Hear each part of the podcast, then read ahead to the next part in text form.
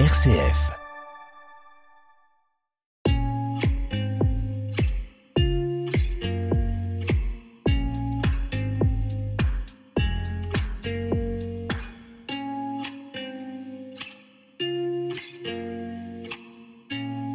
Notre épargne peut-elle être écologique? Comment donner du sens à l'utilisation que nous faisons de nos économies? Deux bonnes questions alors que la semaine de la finance responsable s'est achevée il y a quelques jours. Et pour l'occasion, je vous propose de réentendre un entretien réalisé il y a quelques mois par Émilie Denizet avec Emmanuel Lutzel. Il est vice-président de l'association Habitat et Humanisme dans le Morbihan. Il nous donne des clés pour investir notre épargne dans une finance plus humaine et plus inclusive. Comme une planète, le magazine de l'écologie sur RCF. Emmanuel de Lutzel, bonjour. Bonjour. Vous êtes le vice-président d'Habitat Humanisme Morbihan. Alors commençons par la citation que vous avez choisie pour nous. La citation va tout à fait dans le sens de ce que vous dites à propos de l'écologie et de l'économie. C'est une citation à propos de l'argent, une citation qui n'est pas très connue d'Alexandre Dumas, qui dit l'argent est un bon serviteur mais un mauvais maître. Au sens que l'argent peut servir faire des choses extraordinaires, il est nécessaire, mais ça n'est qu'un instrument. Vous avez fait l'essentiel de votre carrière dans la banque. Pourquoi est-ce que euh, cet enjeu justement de l'épargne responsable, solidaire, vous a intéressé au départ? En fait, à partir de 2006, euh, j'ai commencé à m'intéresser au sujet plus largement euh, de la responsabilité sociale de l'entreprise et en particulier un sujet qui m'a particulièrement touché, c'est la microfinance. Et donc j'ai commencé d'abord comme bénévole d'une association qui s'appelle l'ADI. Et ensuite, j'ai euh, convaincu la direction générale de ma banque de lancer une initiative. C'était en 2006, un moment où la microfinance était encore relativement peu connue. J'ai convaincu la direction générale de ma banque de lancer une action internationale pour investir dans la microfinance internationale. Au départ, c'était une cinquantaine de millions d'euros. Aujourd'hui, cette banque investit plus de 2 milliards d'euros dans la microfinance et dans la finance sociale.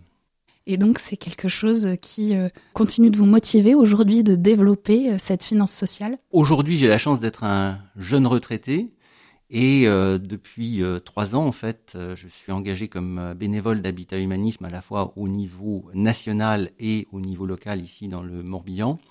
Et donc, c'est la possibilité, effectivement, d'avoir des actions concrètes qui vont permettre de rendre le monde un petit peu meilleur.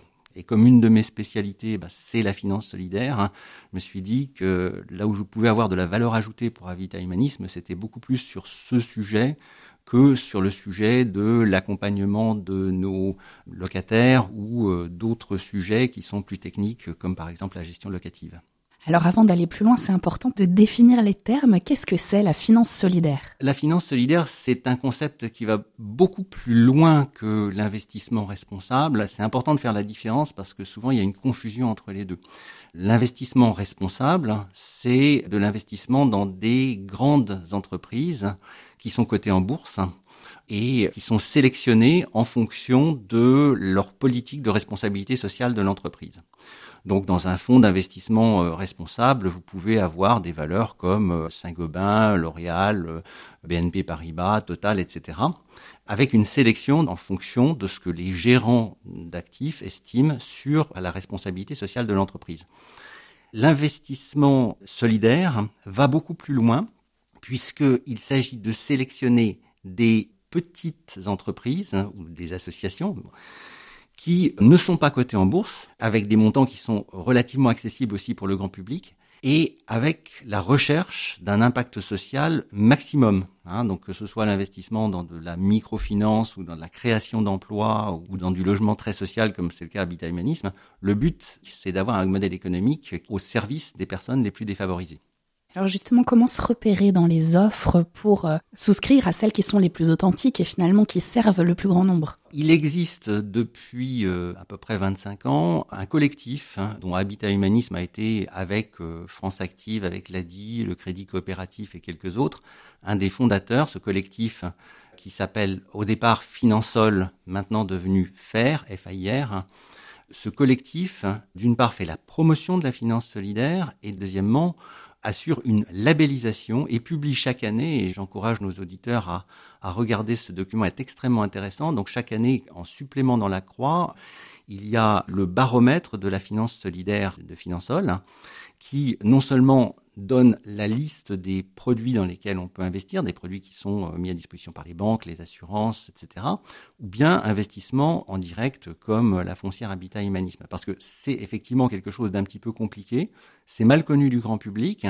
En revanche, notre expérience chez Habitat Humanisme, c'est que nous avons la chance d'avoir à peu près 10 000 investisseurs directs, et nos investisseurs directs, qui vont investir euh, chaque année 500, 1000, 10 000 euros, ce sont des investisseurs qui reviennent régulièrement chaque année, à chaque fois que nous faisons une, levée de fonds. Vous nous donnez un exemple hein, avec euh, Habitat Humanisme, hein, cette association qui loge notamment beaucoup de personnes en difficulté avec euh, un grand désir de favoriser la mixité sociale et, un climat de paix. Est-ce qu'il y aurait d'autres secteurs d'activité récurrents dans la finance solidaire? J'ai mentionné tout à l'heure euh, l'ADI hein, qui est dans de la microfinance en France. L'ADI qui va financer des micro-entrepreneurs sur des montants de l'ordre de 5000 euros. Donc ça va permettre à quelqu'un qui a une bonne idée, qui veut se lancer pour, euh, disons, distribuer des textiles sur le marché, etc. Ben, ça va lui permettre d'avoir euh, le début d'un stock euh, de pantalons qui va lui permettre de commencer son activité économique, sachant que ce sont des gens qui n'ont pas fait des grandes études, n'ont pas d'expérience particulière, ils ont simplement une bonne idée, ils ont envie de faire quelque chose. Deuxième exemple, c'est ce que fait euh, France Active, qui va financer des entreprises sociales. Donc, c'est des montants qui sont plutôt de l'ordre de 50 000 à 200 000 euros. Donc des entreprises, par exemple, qui sont dans le maraîchage euh, biologique, euh, qui sont dans le domaine de l'énergie solaire, etc. Donc il y en a pour un petit peu tous les moyens.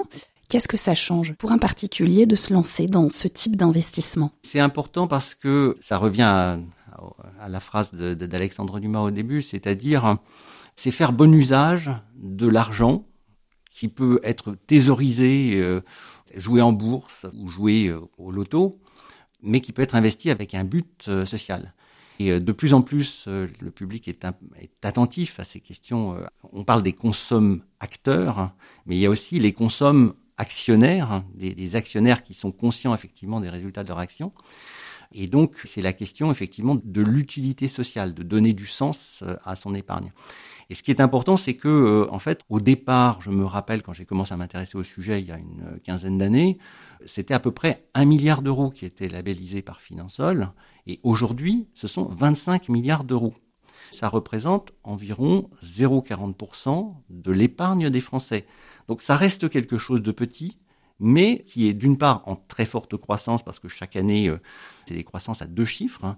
Hein. Ça veut dire qu'il y a encore un énorme travail à faire de développement, mais ce que l'on sait trop peu en France, c'est que la France est le leader mondial de l'investissement solidaire, avec 3 millions de personnes qui sont des investisseurs solidaires, hein, parce qu'on peut investir en direct, mais aussi on peut investir par son entreprise avec l'épargne salariale solidaire, hein, et on peut également investir par des fonds proposés par les banques.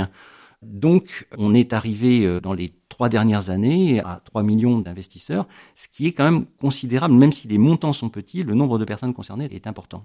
Vous avez mentionné euh, l'épargne salariale solidaire, comment ça fonctionne? Prenons un exemple, je suis euh, salarié d'une entreprise qui chaque année va me donner de l'épargne, c'est-à-dire l'investissement et la participation qui sont bloqués pendant, je crois, cinq ans au minimum. Et donc cet argent doit être investi. Et tous les salariés ont le choix depuis euh, maintenant une dizaine d'années. Ils peuvent investir en actions de leur entreprise, ils peuvent investir en actions de la bourse classique, ils peuvent investir en obligations. Et obligatoirement, leur entreprise doit leur proposer également un choix d'épargne salariale solidaire. Et ça concerne environ 300 euh, 000 entreprises, donc euh, à peu près 6 à 7 millions de, salariés. Toutes les entreprises ne proposent pas de l'épargne salariale, mais celles qui le proposent, obligatoirement, doivent proposer une option solidaire. Et ces fonds sont investis à 90% dans des actions classiques, mais socialement responsables, et à 10% dans du solidaire, comme par exemple Habitat Humanisme, France Active, l'ADI, etc. Alors justement, avec Habitat Humanisme, vous organisez un tour de Bretagne de la finance solidaire en novembre.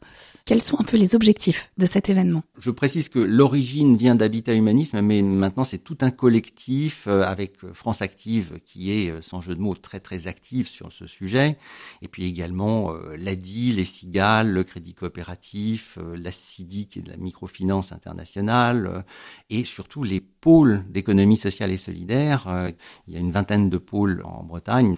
Et donc, nous avons décidé de faire une série de conférences en quatre étapes, hein, donc qui seront Rennes le 7 novembre, Lannion le 8 novembre, Vannes le 9 novembre et ensuite le 23 novembre à Quimper.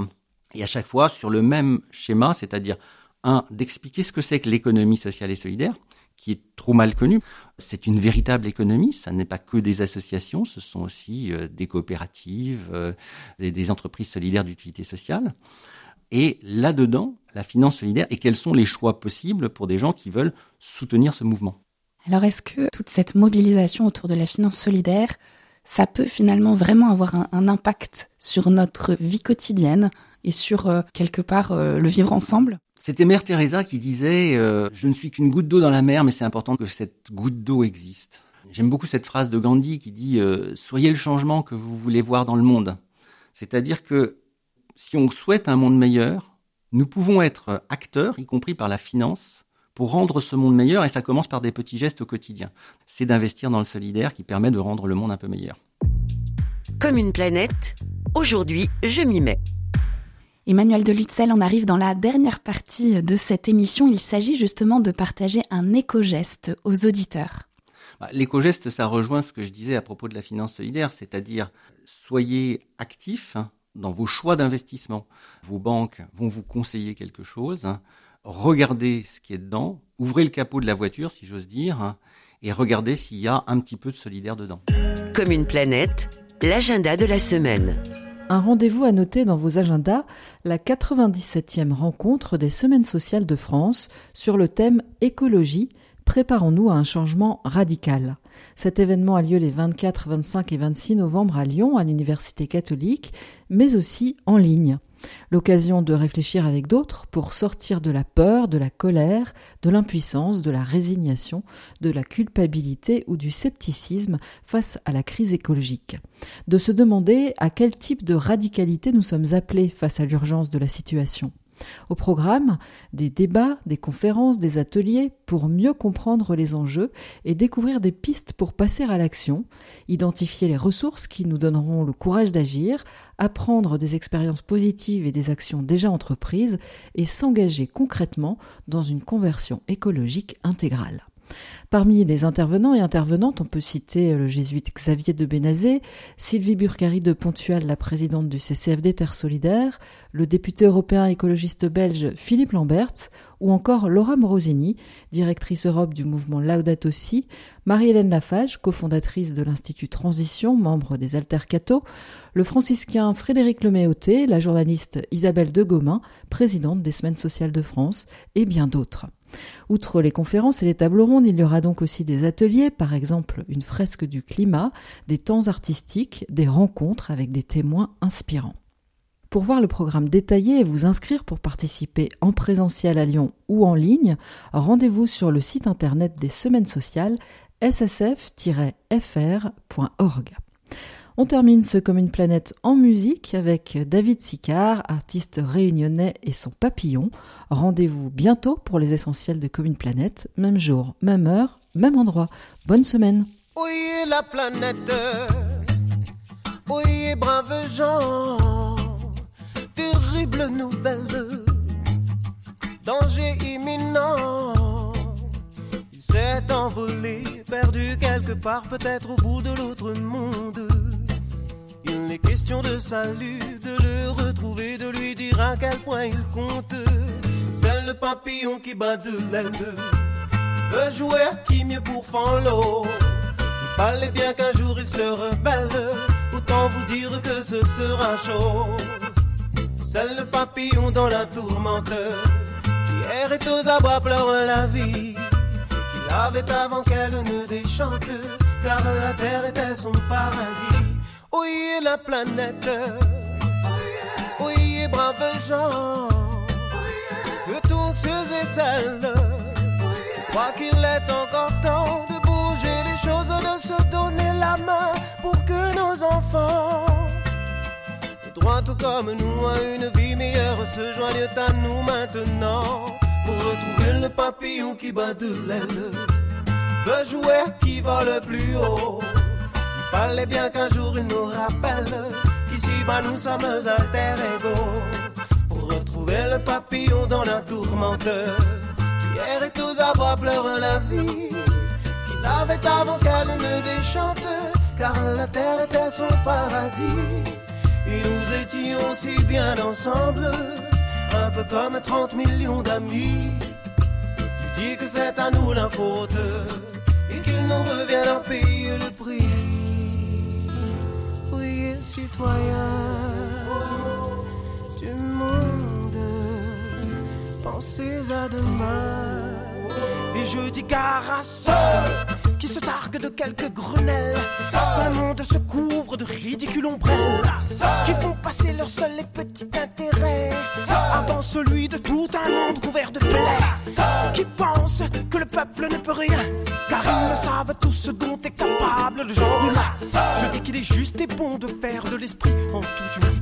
moyen de cette funeste théorie.